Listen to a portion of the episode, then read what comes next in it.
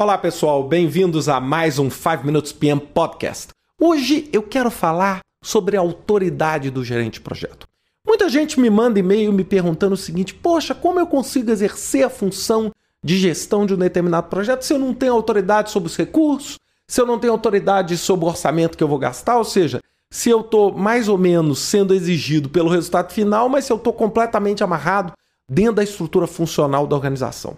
Bem, a primeira coisa, isso é, é um fato comum e é um fato comum principalmente nas organizações tradicionais, ou seja, nas organizações funcionais, nas organizações matriciais, onde você tem, né, principalmente matricial mais leve, tudo onde você tem realmente essa presença marcante da gestão funcional em contraponto à gestão de projetos. Bem, quando a gente fala de uma organização completamente voltada a projetos, preparada, estruturada para projetos, essa organização já tem toda a infraestrutura e esse problema de autoridade do gerente normalmente não existe. Por quê?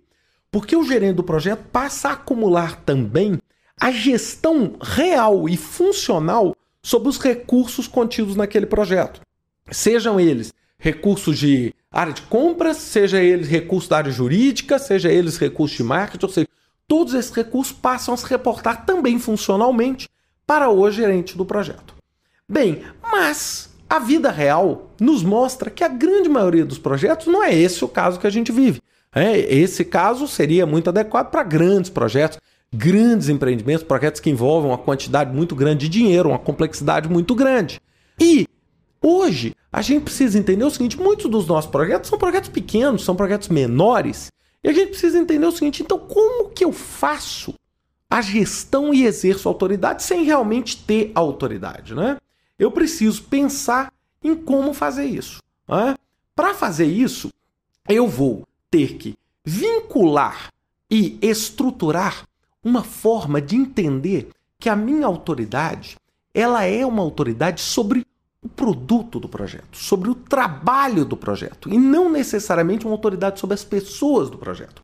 E se eu não tenho essa autoridade, eu vou ter que buscar compartilhar diferentes interesses e negociar esses diferentes interesses com os mais variados interessados. Então, muito provavelmente, eu vou ter que envolver e negociar muito mais. Então, se eu tenho menos autoridade, ou seja, eu tenho a responsabilidade pelo projeto, mas não tenho autoridade, o que, que vai me forçar a fazer? Vai me forçar o quê? A ter que buscar esses gestores funcionais, não necessariamente gestores funcionais que têm interesse em apoiar o meu projeto, né? É natural isso, ou seja, podem ter interesses diversos.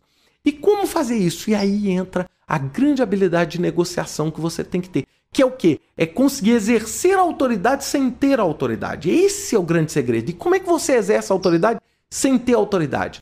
Você usa mecanismos clássicos de negociação, ou seja, você vira um grande negociador, um grande agente de convencimento para convencer as pessoas que estão fora daquele circuito fora daquele nicho de interesse a o quê? Contribuir com você, atuar com você. E você busca as pessoas. Então, por exemplo, colocar essas pessoas no comitê de controle de mudança, colocar essas pessoas como parte interessada do projeto, ou seja, envolver essas pessoas, esses outros gerentes funcionais que exercem o poder de fato sobre os recursos, dentro da sua equipe, próximo de vocês, ou seja, reporte informações a eles, ou seja, atue com eles, convença-os a apoiar você. Porque a partir do momento que você convencê-los a apoiar a sua iniciativa, você estará exercendo a sua autoridade, mesmo que indiretamente. Ou seja, você não precisa ser chefe da sua equipe.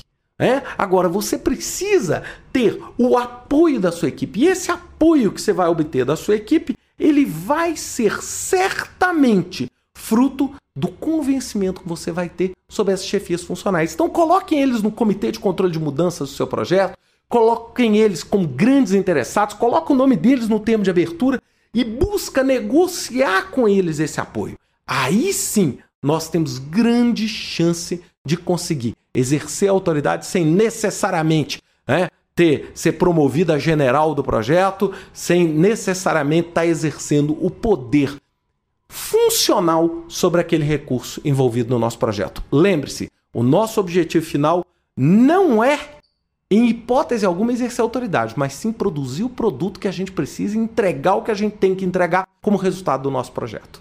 Um grande abraço para vocês. Até semana que vem com mais um 5 Minutes PM Podcast. Até lá.